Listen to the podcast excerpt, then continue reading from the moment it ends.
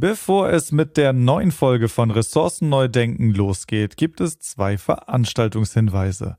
Am 15.09. findet im Deutschen Biomasseforschungszentrum DBFZ in Leipzig die zweite Sitzung des Arbeitskreises Bioökonomie statt. Aufbauend auf der ersten digitalen Sitzung des Arbeitskreises Bioökonomie, die am 28.06. dieses Jahres stattfand, werden im Rahmen einer Präsenzveranstaltung am 15.09. ab 14 Uhr im Deutschen Biomasseforschungszentrum konkrete Ansätze der Bioökonomie und Theorie und Praxis vorgestellt und diskutiert.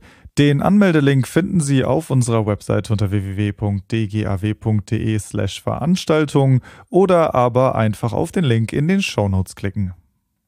Am 18.10. findet ein virtuelles Treffen der Arbeitsgruppe ISWA Germany statt. Im Rahmen dieses virtuellen Treffens soll sich über aktuelle Ergebnisse und Entwicklungen aus den Arbeitsgruppen The World Congress ausgetauscht werden. Mehr Informationen rund um das Treffen und die Hintergründe sowie den Anmeldelink für Mitglieder finden Sie ebenfalls auf unserer Webseite und in den Shownotes. Nun aber viel Spaß mit der neuen Folge von Ressourcen neu denken. Hallo und herzlich willkommen zu Ressourcen neu denken, dem Podcast der DGAW zu Trends und Themen der Kreislaufwirtschaft. Mein Name ist Marvin Müller und in der heutigen Folge geht es um ganz schön viel, ehrlich gesagt. Mit unseren Gästen Frau Professor Kerstin Kuchter und Herrn Professor Rüdiger Sichau wollen wir zu Themen wie zum Beispiel Stadtentwicklung, Klimaschutz und Recycling sprechen. Doch bevor es in die Themen geht, möchte ich beide natürlich auch kurz vorstellen. Frau Prof. Dr. Kerstin Kuchter hat nach ihrem Studium an der TU Berlin und ihrer Promotion an der TU Darmstadt die Professur für Energie- und Umweltmanagement an der HAW Hamburg übernommen und dabei unter anderem die Ingenieurwissenschaftliche Fakultät an der Deutsch-Kasachischen Universität in Kasachstan aufgebaut. Seit 2011 ist sie Professorin für Abfallressourcenwirtschaft an der TU Hamburg und seit 2019 ebenfalls Vizepräsidentin für Lehre. Herr Professor Dr. Rüdiger Sieschau studierte und promovierte in den Ingenieurwissenschaften an der RWTH Aachen. Nach verschiedenen Stationen in der freien Wirtschaft im Bereich Anlagenbau, unter anderem bei Ude und Thyssen, übernahm er 1995 die Geschäftsführung der Stadtreinigung Hamburg. 2013 wurde er zum Honorarprofessor an der TU Hamburg ernannt und ist außerdem neben anderen ehrenamtlichen Tätigkeiten, wie zum Beispiel elf Jahre intensive Verbandsarbeit im Kommunalen Abfallwirtschaftsverband, auch im Vorstand der DGAW aktiv. Hallo zusammen, ich begrüße Sie beide ganz herzlich im Podcast. Hallo Herr Müller, wir freuen uns. Herr Müller, ich grüße Sie. Hallo. Ja, dieses Gespräch ist ja ähm, anlässlich der kommenden Fachtagung Hamburg Trend. Und die findet am 20. und 21. September endlich mal wieder, kann ich sagen, statt. Und zwar unter dem Motto Trendwende. Und um Wenden geht es dabei auch. Zum Beispiel sind die Themen Klimawende, Energie, Recycling und Mobilitätswende dabei Themen, die im Vordergrund stehen. Das sind ja erstmal Sektoren, die äh, vor allem in der Presse und in der Öffentlichkeit sehr oft getrennt voneinander diskutiert werden, eigentlich aber ja doch eng zusammenhängen. War das für Sie auch der Aufhänger der Tagung? Ich gebe die Frage mal an Sie, äh, Frau Kuchter. Ja, klar. Wir haben in den Trendtagungen immer die neuesten Themen, die aktuell diskutiert werden, aufgenommen. Und jetzt ist es natürlich Zeit vor dem gesellschaftlichen, vor dem zeitlichen Hintergrund, den wir haben, genau die Wenden, die wir diskutieren, zusammenzufassen und die Interaktion darzustellen. Dabei natürlich auch alle Innovationen, die wir finden, auf dem Bereich abzubilden, in die Diskussion zu bringen und weiterzutragen. Und das haben die TU und die äh, Stadtreinigung Hamburg jetzt über viele Jahre schon erfolgreich gemacht. Und ich freue mich, dass wir dieses Jahr jetzt endlich wieder am Start sind und live und mit Publikum unsere Veranstaltung durchführen können. Ich glaube auch, also grundsätzlich, wenn man über Trendthemen spricht, es ist ja nicht nur die Aktualität, über die man dann redet, sondern ich glaube, gerade Trends sind ja etwas und, und haben es ja auch inne, dass das eigentlich jeden betrifft, beziehungsweise sich ja auch kaum jemand dem entziehen kann. Und wenn wir mal so ein bisschen einen Ausblick geben können auf die konkreten Sachen, also ich habe im Programm auch gelesen, zirkuläre Städte sind zum Beispiel so ein Thema, aber auch politische Rahmenbedingungen, Verbraucherinnenverhalten, Arbeitsplatzkonzepte, das sind ja alles äh, Themen, die einen Großteil der Bevölkerung ja direkt betreffen wenn ich jetzt mal frage, wie dramatisch wird sich denn unser Leben überhaupt in den nächsten Jahrzehnten ändern? Also wenn ich das so lese oder auch höre, dann ja, werde ich wohl in 40 Jahren, wird das Leben kaum noch etwas mit dem gemein haben, so wie es gerade ist, oder? Also ich glaube, davon können Sie ausgehen, aber das sind, haben die Generationen vor uns auch durchgemacht. Also diese Veränderungen sind kontinuierlich. Sie sind nicht, und da ist so eine Gesellschaft schon relativ widerstandsfähig, nicht von heute auf morgen. Aber die Geschwindigkeit nimmt zu. Das hat sie in der Digitalisierung, das hat sie in dem Umgang, das hat sie jetzt in dem Denken von Energiesparen, Energiefragestellung, Wende. Das nimmt gerade Geschwindigkeiten auf, die man vor 50 Jahren noch nicht gedacht hat. Insofern wird es sich weiter ändern. Ich bin im Moment ganz zuversichtlich, dass es sich zum Besseren ändert. Das heißt, der Komfort, aber auch die Nachhaltigkeit wird für mich zunehmen. Aber natürlich müssen sich die Bürgerinnen und Bürger da auch anpassen, klar.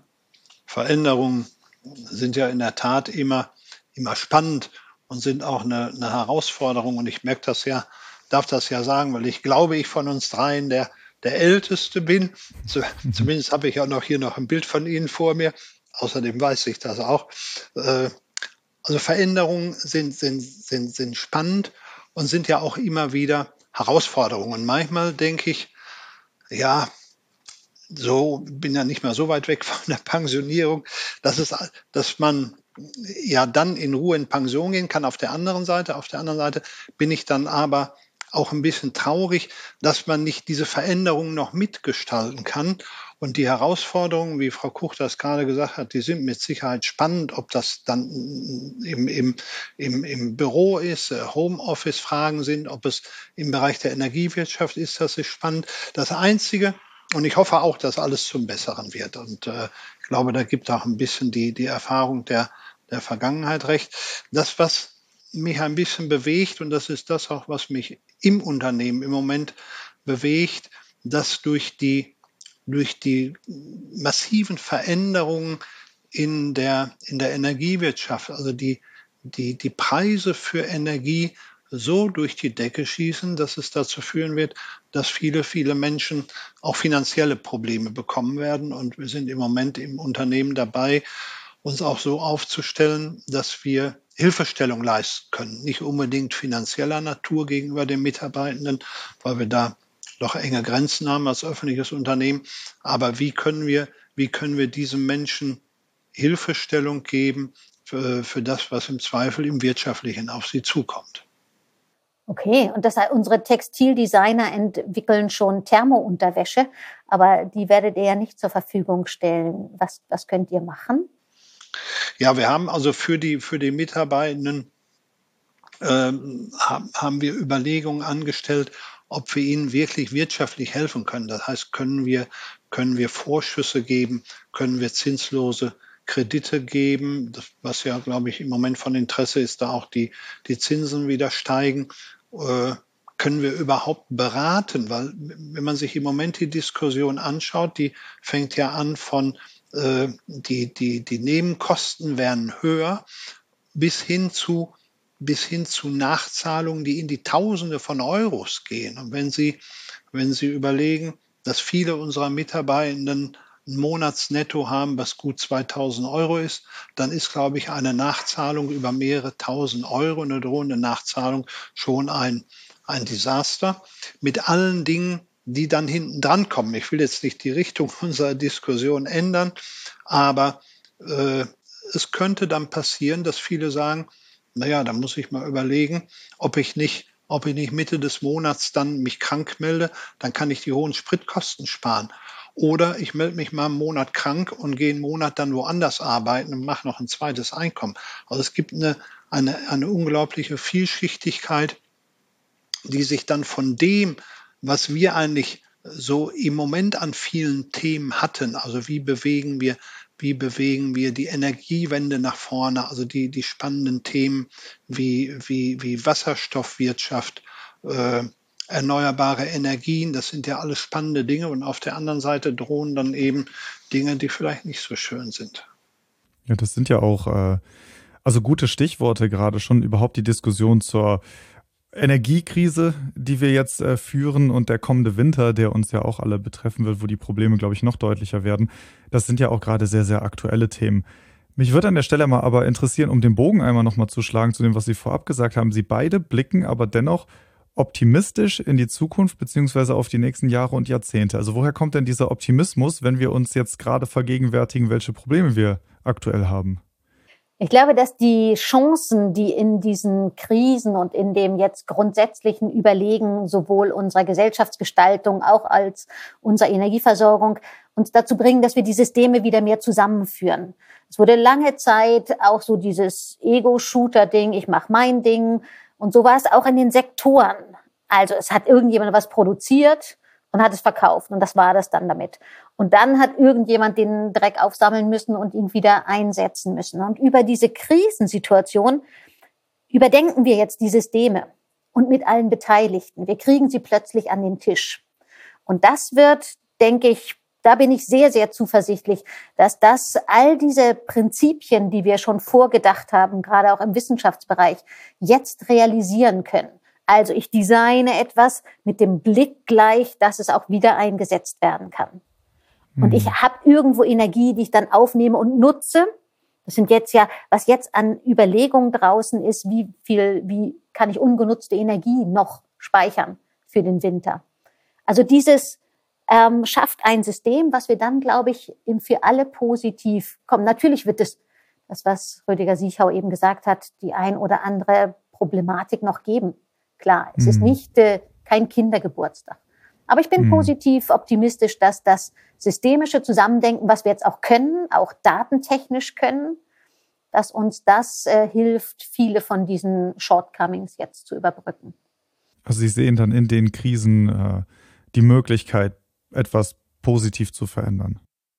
Unbedingt. Mhm.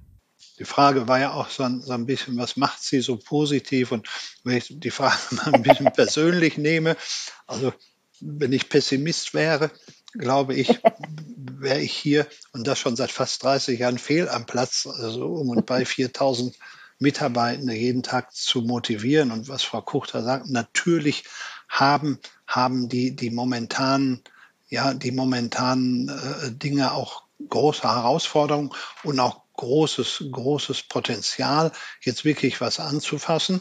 Wir haben ja im Moment eine ganze Reihe von Problemen auf einen Schlag und die auch auf einen Schlag unheimlich mhm. anwachsen, wobei die Themen ja nicht neu sind. Klimaschutz ist nicht neu, Energie ist nicht neu, dass wir ein Energieproblem haben. Äh, das, das wussten wir schon, als wir aus der Kernenergie äh, als wir sie verlängern wollten, als wir wieder raus wollten. Also diese Energiethemen, das ist alles, das ist alles nicht neu.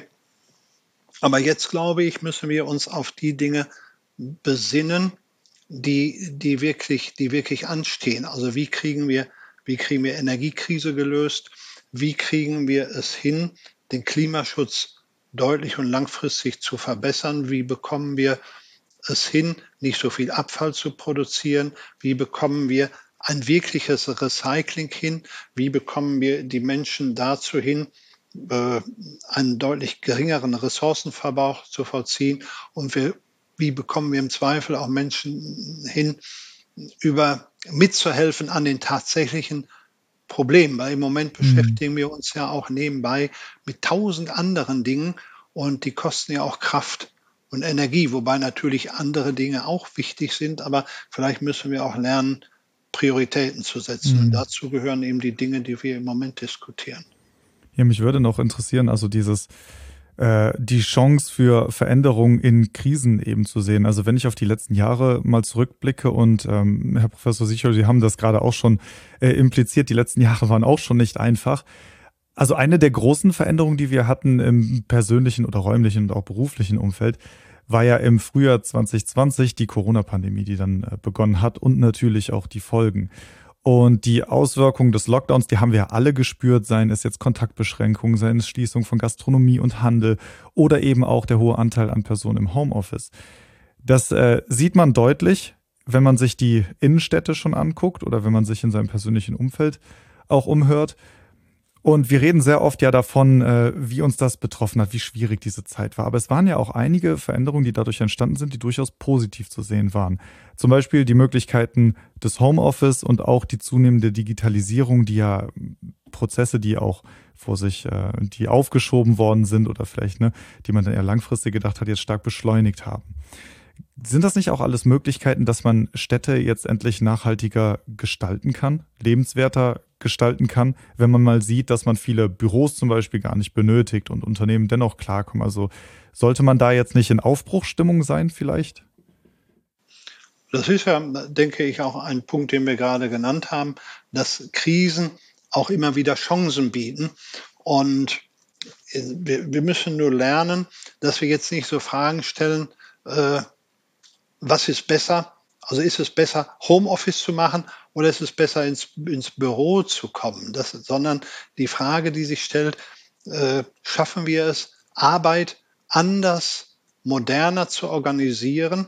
Kriegen wir Arbeit so organisiert, dass wir, dass wir all, dass wir, dass wir auch Kräfte bündeln können?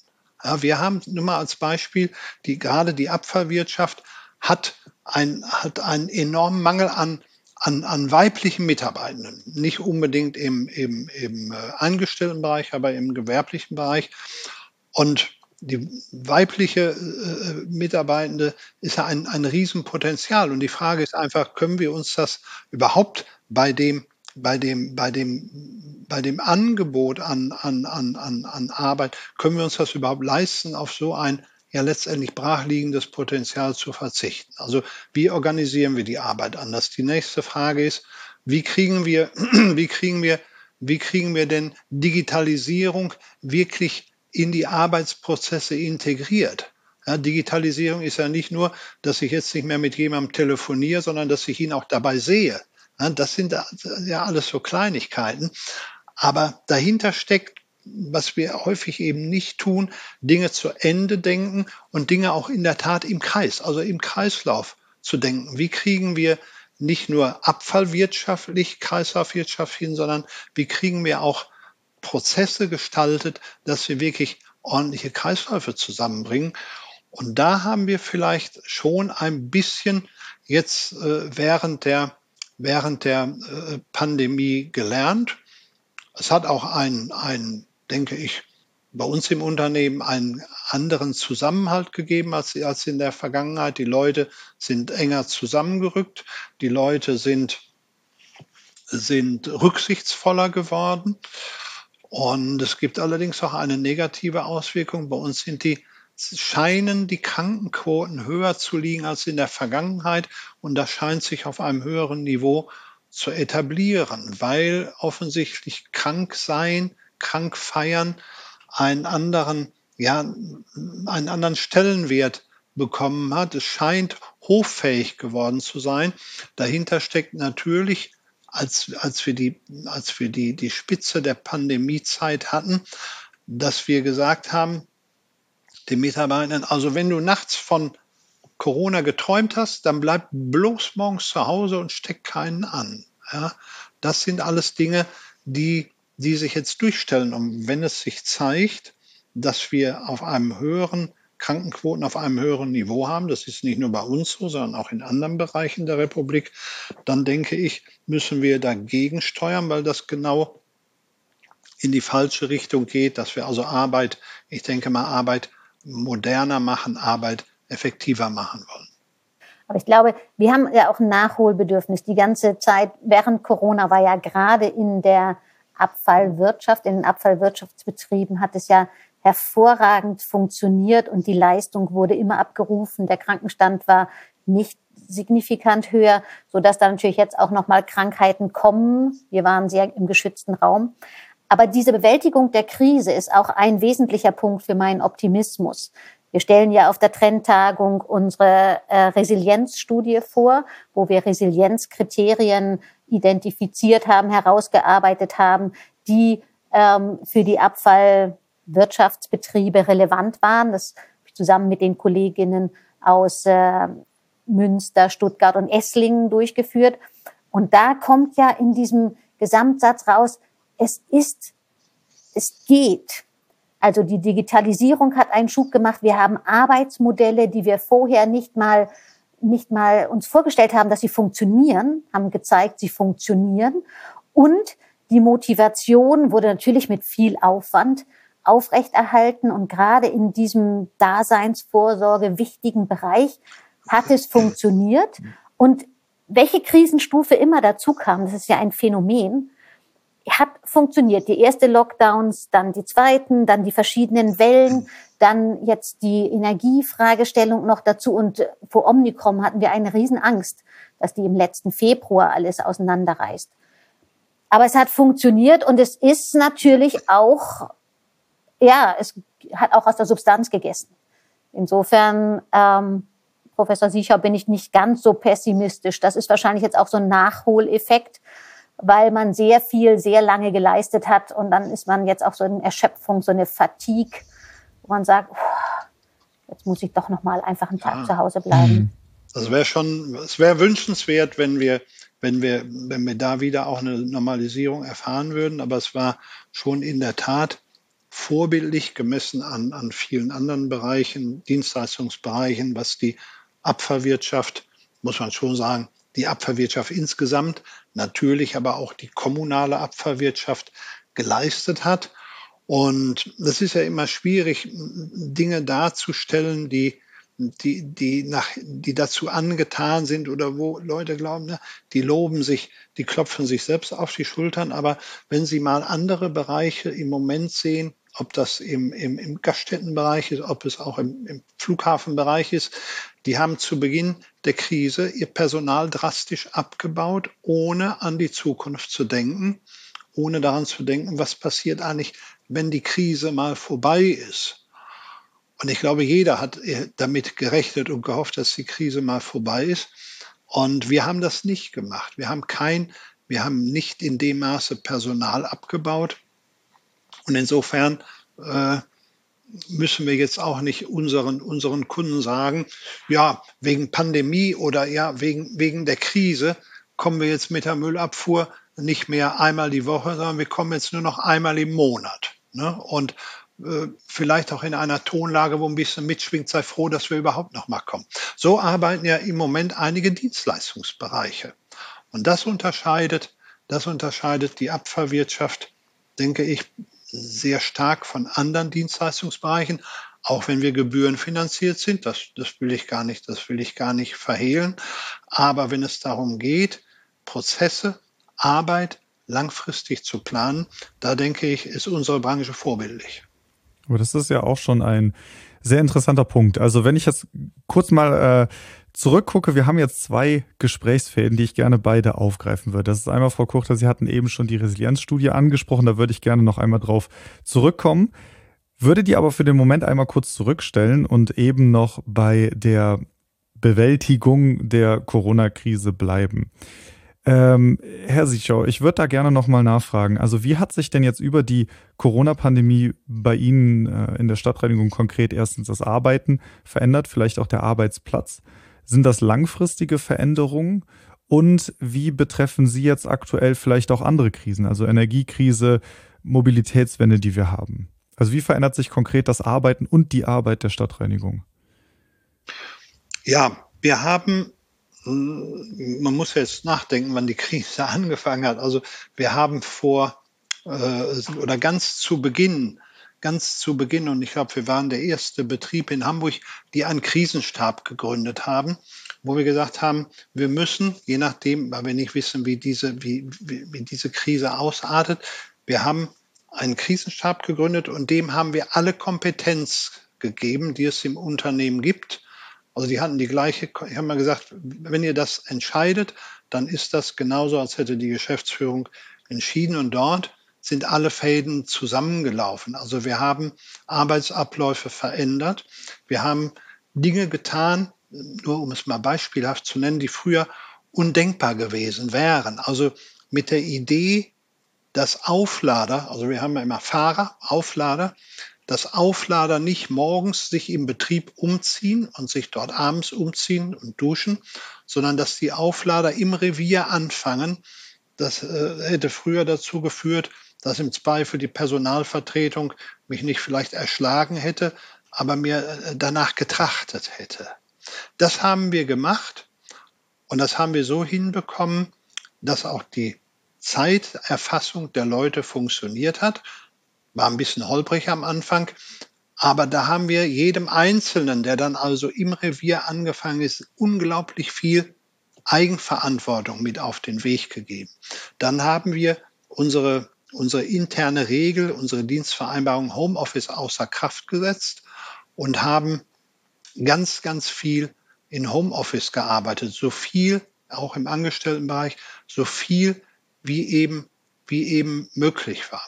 Das einzige, was wir, was wir geändert hatten, war, dass wir in einem relativ kurzen Zeitraum nicht in Haushalte reingegangen sind, um, um, äh, um Sperrmüllabfuhr zu machen.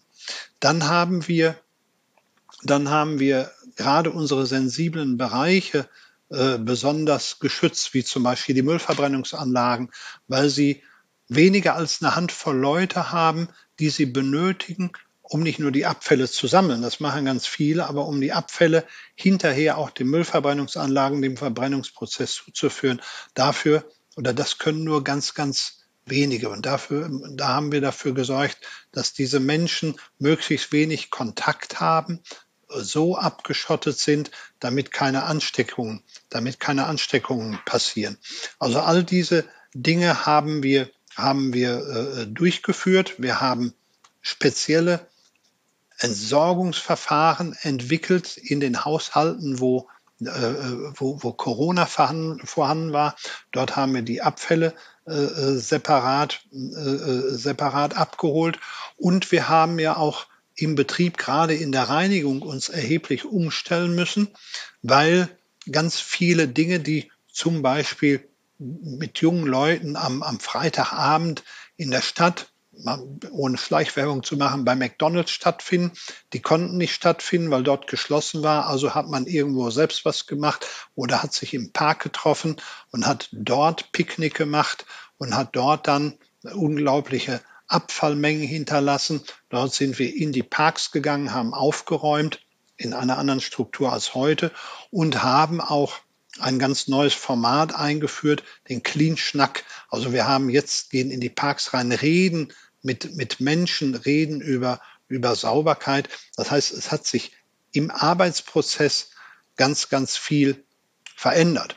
Natürlich wollten viele Mitarbeitende äh, äh nicht, nicht zu unterschiedlichen Zeiten anfangen. Also wir sind morgens im gewerblichen Bereich gestaffelt angefangen, damit sie sich nicht so häufig oder so eng begegnen, damit in den Umkleideräumen ein bisschen mehr Abstand ist. Und da haben die Leute gesagt, Mensch, wenn ich erst anderthalb Stunden später als normal morgens anfange und dann natürlich entsprechend anderthalb Stunden später nach Hause komme, dann habe ich ein Problem, weil ich meinen Sohn, Tochter vom Kindergarten abholen muss und, und, und. Also das hat auch Einfluss auf die Privatsphäre der Mitarbeiter gehabt. All diese Dinge haben wir aber, haben wir geregelt weil die Arbeitszufriedenheit hat sich, hat, hat sich nicht verschlechtert, eher im Gegenteil. Das, was Frau Professorin Kuchter auch gesagt hat, die Arbeitszufriedenheit, wir machen das gemeinsam, wir bewältigen diese Krise. Das ist also eine Geschichte, die sich bei uns wirklich gezeigt hat. Ja, und dann parallel immer die Begleitung über den Krisenstab mit, mit allen neuen Dingen, ob es die Tests waren, ob es Ausgabe von Masken war und und und. Das war also auf der einen Seite sehr geplant abgelaufen und auf der anderen Seite auch sehr, ja, ich denke, sehr, sehr vertrauensvoll äh, zwischen den Mitarbeitenden. Hm. Ja, Frau Kuchter, Sie haben eben äh, eine Resilienzstudie angesprochen. Sind das Dinge, die äh, Herr Sichor gerade gesagt hat, die Sie dort auch abgefragt oder, oder erforscht haben? Oder können Sie ein bisschen darüber berichten, worum es da ging? Ja, gerne. Wir haben die Studie durchgeführt, um zu identifizieren, wie die Abfallwirtschaftsbetriebe es geschafft haben, dass sie über Corona-Bedingungen plus zusätzlicher Naturkatastrophen, das war jetzt unser Zeitraum, das A-Hochwasser auch, es geschafft haben, die Leistung aufrechtzuerhalten, die Motivation bei den Mitarbeitenden ähm, hochzuhalten und alle Services zu jedem Zeitpunkt anzubieten.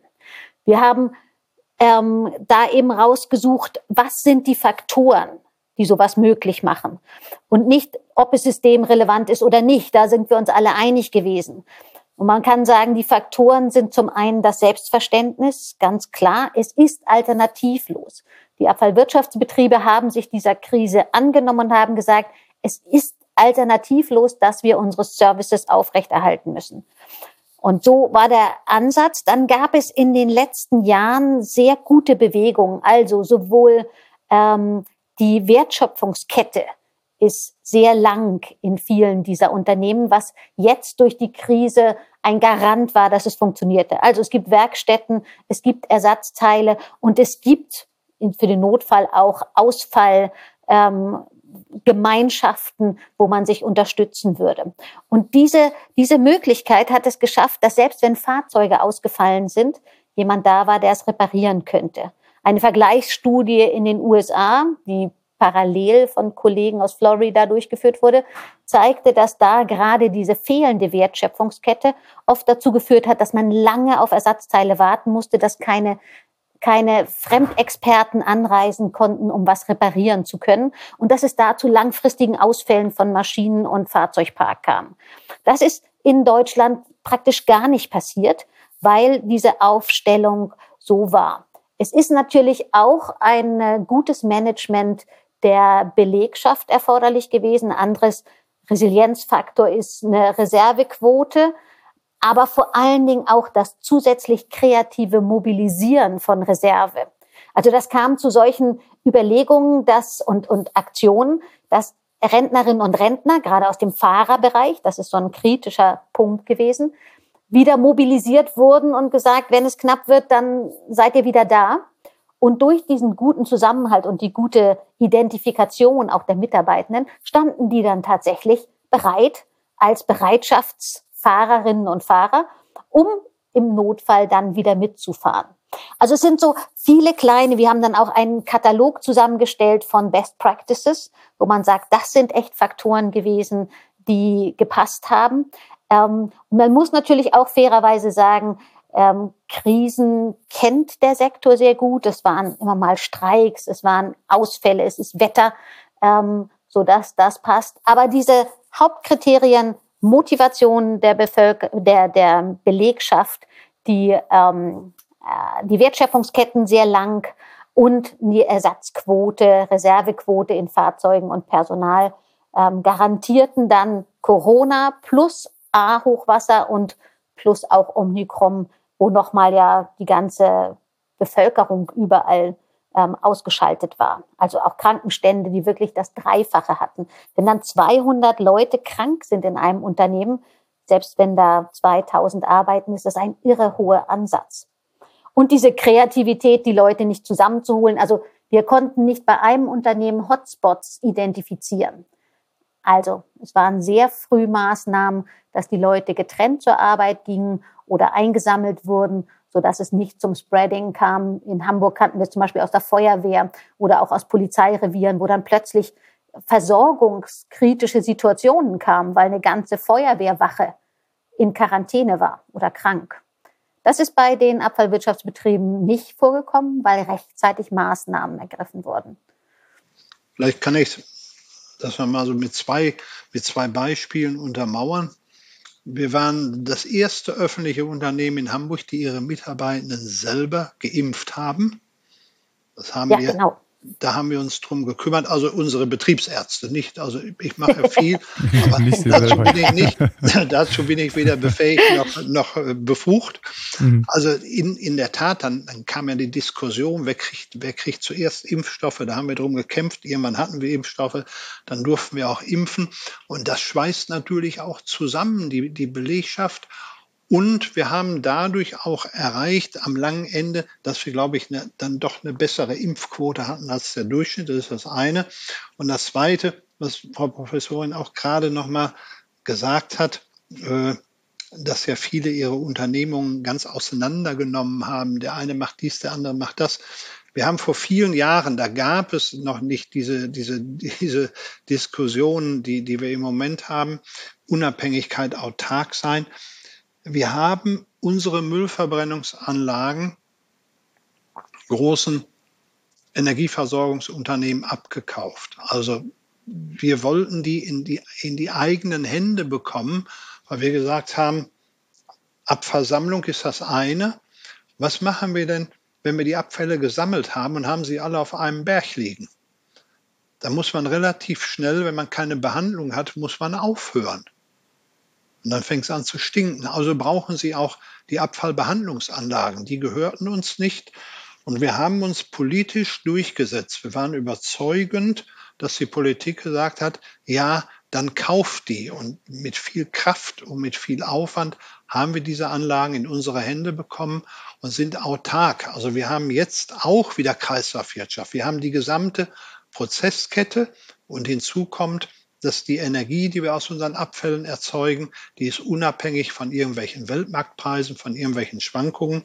Und das ist, das ist gut, wenn man dann auch im Unternehmen sieht, wie sich sinnhaft Kreise schließen. Und das ist auch das, was Frau Kuch da auch dann untersucht hat. Genau, mhm. absolut. Und auch wirklich kein Selbstgänger. Wir haben ähm, thermische Abfallbehandlungsanlagen interviewt, wir haben ja Befragungen durchgeführt in den Anlagen, die dann bis zu 250 Quarantänetage zusätzlich Ausfall im Personal hatte, zusätzlich zu dem normalen Krankenstand und es trotzdem geschafft haben. Und das eben auch durch relativ breite Bereiche, dass man Personal von woanders umsetzen kann. Und natürlich auch schon durch gerade in den Anlagen eine sehr weite Automatisierung. Das sind ja auch Sachen, die natürlich jetzt nochmal einen Schub bekommen haben, aber überall da, wo es weitgehend automatisiert ist, kann, man Resilienz darstellen. Wenn die Experten dann da sind, sollte mal was kaputt sein. Und da ist dann eben auch eine lange Wertschöpfungskette wieder erforderlich. Also wir waren mutig. Das ist, glaube ich, der entscheidende Punkt. Das ist das, was ich, was ich auch heute immer noch von der Belegschaft einfordere. Man braucht einfach, natürlich braucht man Fortune, aber man braucht auch Mut. Und das haben wir bewiesen. Und es ist, glaube ich, jetzt unfair, wenn man anderen unterstellt, sie haben keinen Mut. Aber ein bisschen mehr Mut an der einen oder anderen Stelle wäre nicht verkehrt. Hm. Ja, das äh, glaube ich definitiv auch. Äh, alle Probleme, die vielleicht jetzt die äh, Etablierung der Kreislaufwirtschaft hat, lassen sich damit noch nicht ganz lösen. Ich denke, das ist auch ein erster Schritt, aber es gibt ja noch andere Dinge, die wir angehen müssen. Also wenn ich jetzt mal auf Umwelt- und Klimaprobleme äh, gucke, wo sehen Sie denn innerhalb der Kreislaufwirtschaft die dringlichsten Aufgaben, die jetzt als nächstes anzugehen sind? Also es gibt ja einmal eine eine, eine grundsätzliche Ansage, Klimaneutralität bis wann. Was zuerst zu bemängeln ist, dass alle möglichen, ob es Europa war, ob es die Bundesrepublik, ob es Länder sind, ob es Städte sind, jeder hat versucht, damit zu glänzen, dass er ein eigenes Programm auflegt. So, und damit erstmal Sendepause. Bei uns gibt es ganz klar die Ansage, wir haben, wir haben das Zeitalter verlassen, wo wir Papier vollschreiben. Wir wollen jetzt Klimaschutz praktizieren und haben uns eine Vorgabe gegeben, wir also für die Stadtreinigung Hamburg bis 2035 klimaneutral zu werden.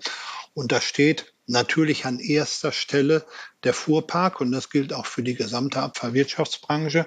Also wir fahren ja in der Regel mit äh, Dieselfahrzeugen, mit großen Müllfahrzeugen und da die Müllfahrzeuge, das ist kein, kein, kein Riesenmarkt, deshalb äh, kann man auch nicht erwarten, dass die Industrie als erstes Elektromüllfahrzeuge entwickelt hat oder wasserstoffgetriebene Fahrzeuge. Aber mit 2035 klimaneutral heißt rückwärts gerechnet, dass wir schon jetzt angefangen haben, Wasserstofffahrzeuge zu bestellen und batterieelektrisch äh, getriebene Müllfahrzeuge und große Kehrmaschinen. Das ist ein, ein ganz großer Bereich, der ansteht. Das ist das, was uns als Unternehmen betrifft. Dann ist ein weiterer Bereich, der aber der Branche gar nicht so recht zugute kommt. Das ist nämlich die gesamte Abfallwirtschaft. Natürlich die Getrenntsammlung, natürlich die Recyclingprozesse. Die Gutschriften kriegt dann aber immer letztendlich der Nutznießer, nicht eigentlich der Dienstleister. Aber es gibt einen weiteren Bereich und das ist ein Bereich, wo äh, Frau Kuchter und, und ich uns manchmal nicht ganz einig sind. Meistens sind wir uns einig, aber wo wir uns dann aber auch wieder treffen, ähm, dass Müllverbrennungsanlagen, also unsere großen Abfallbehandlungsanlagen, dienen ja dazu, die Abfälle grundsätzlich die Abfälle, die man nicht vermeiden kann, die man nicht verwerten kann, dass man die thermisch verwertet, also im Volumen und im Schadstoff reduziert. So, dafür sind die da und prozesstechnisch erzeugen diese Anlagen ja auch noch Energie. Prozessbedingt erzeugen diese Anlagen aber auch CO2-Emissionen. Das ist unbestritten. Aufgrund der Beschaffenheit der Abfälle sind die Hälfte der CO2-Emissionen äh, regenerativ, die andere Hälfte nicht. Und unsere Aufgabe oder unser Bestreben besteht darin, momentan auch zu überlegen, dass wir diese, dieses CO2 abscheiden aus dem Abgasstrom. Das sind natürlich Riesenmengen, weil das riesige Müllverbrennungsanlagen sind. Dazu braucht man auch eine Menge Energie, das ist uns bewusst.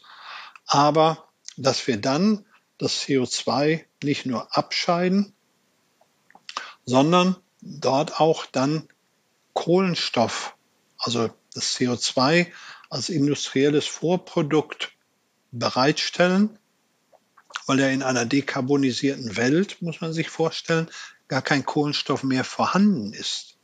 Und insofern wollen wir perspektivisch die Müllverbrennungsanlagen auch als Kohlenstofflieferant nutzen. Das ist natürlich eine erhebliche technische Entwicklung, die noch ansteht. Das kostet eine Menge Geld.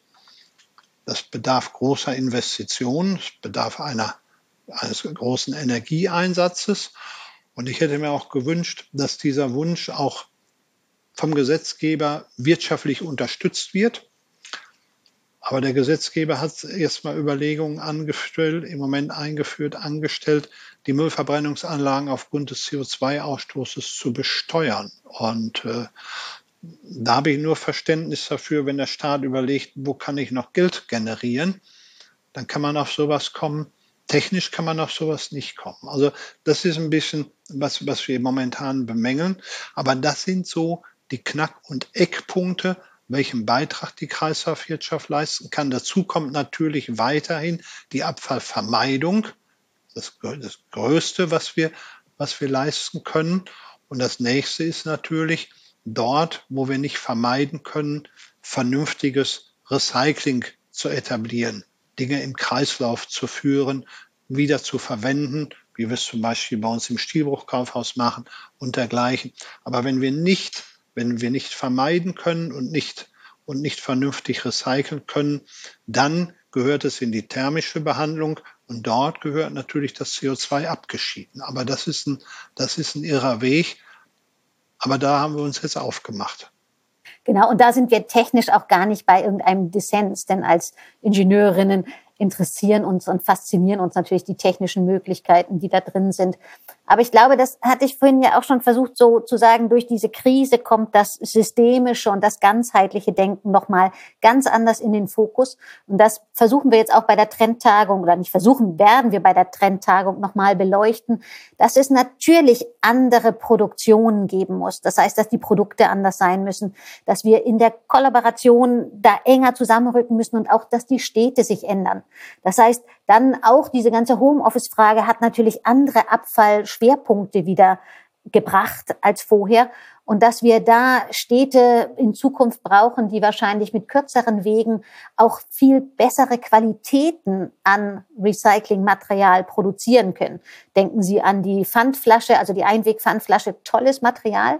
Wenn wir das jetzt ausbauen wollen für andere Materialströme, brauchen wir mehr Sammelkapazität, aber in kleinerem Rahmen, weil wir ja kleinere Ströme dann, also die Qualität sich, ähm, die Quantität sich verringert dadurch, so dass diese ganzen Gedanken jetzt massiv gespielt werden müssen und aus dieser Erfahrung heraus, wir können das Zusammendenken jetzt dann auch umsetzen und dann wirklich alles und wirklich Intelligenz darauf wirken, alles vorher aus der Müllverbrennung rauszuholen, was da nicht rein muss, bis zu, und das ist die Stadtreinigung Hamburg ja auch auf massivem Weg, eine Vorsortierung vor der Verbrennung nochmal zu machen. Also das, was durchgeschlupft ist, der Bürgerin, dem Bürger, vielleicht doch noch rauszuholen, wenn es denn einen sinnvollen Markt dafür gibt, den wir jetzt schaffen. Und dass wir damit auch die Städte, das Leben, die Arbeit verändern, aber auch die Politik, die vor mit Vorgaben flankieren muss, damit das dann funktioniert. Also in all diese Aspekte haben wir gerade am ersten Tag auf der Trendtagung, um das zusammenzubringen und diese, dieses Portfolio zu zeigen von den vielen Seiten, von denen wir uns da nähern müssen. Hm.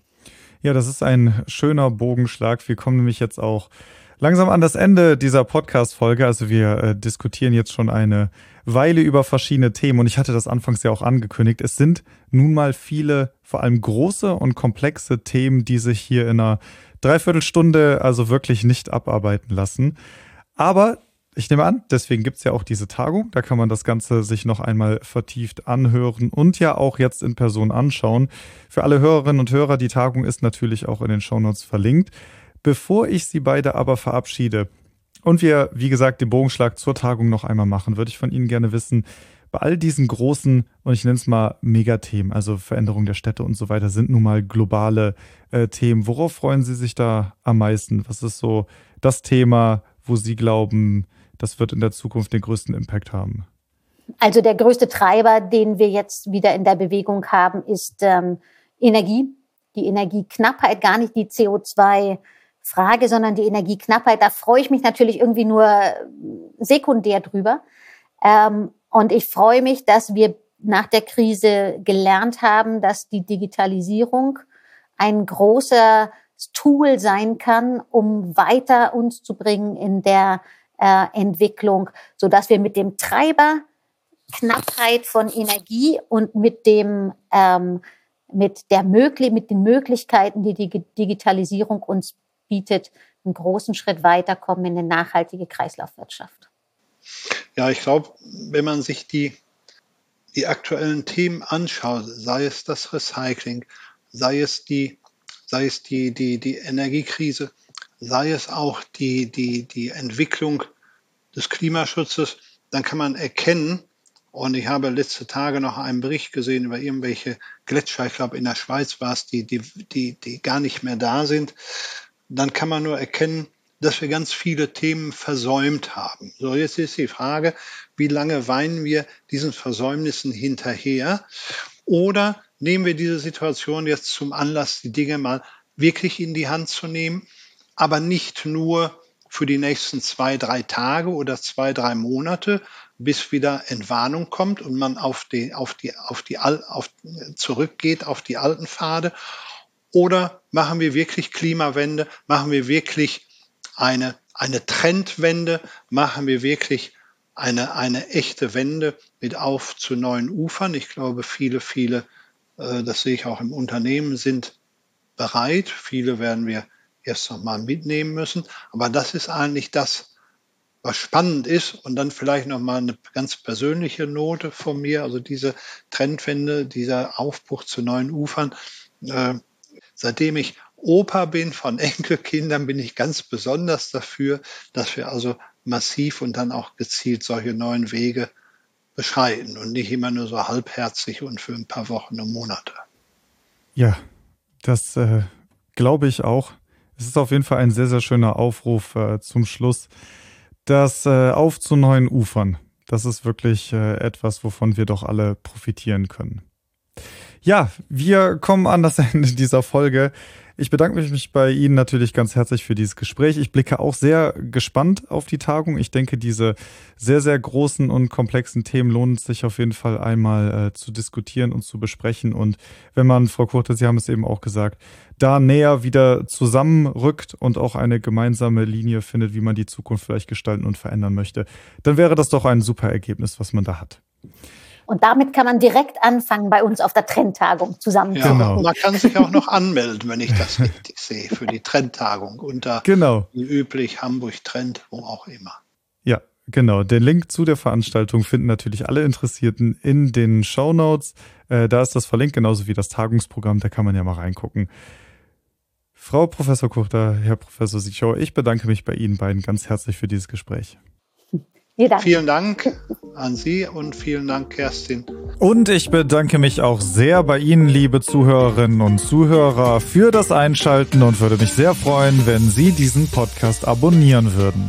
Mehr Informationen zu den Veranstaltungen der DGAW finden Sie auf unserer Homepage unter www.dgaw.de slash Veranstaltung. Viel mehr Informationen zu den Themen der Kreislaufwirtschaft und zu allen aktuellen Veränderungen finden Sie im Mitgliederbereich. Mit einer Mitgliedschaft in der DGAW profitieren auch Sie von unserem Netzwerk. Treffen auch Sie Entscheider der Branche und der Politik im Rahmen unserer zahlreichen Veranstaltungen und profitieren auch Sie von Kontakten mit langjähriger Berufserfahrung. Sie können sich außerdem auf Fachveranstaltungen zu aktuellen abfallwirtschaftlichen Themen weiterbilden und an Arbeitskreisen teilnehmen und damit branchenrelevante Gesetze durch Stellungnahmen und Positionspapieren mitgestalten. Mehr Informationen zu einer Mitgliedschaft der DGAW finden Sie ebenfalls auf unserer Homepage unter dgaw.de slash Mitgliedschaft. Der Link dazu in den Show Notes.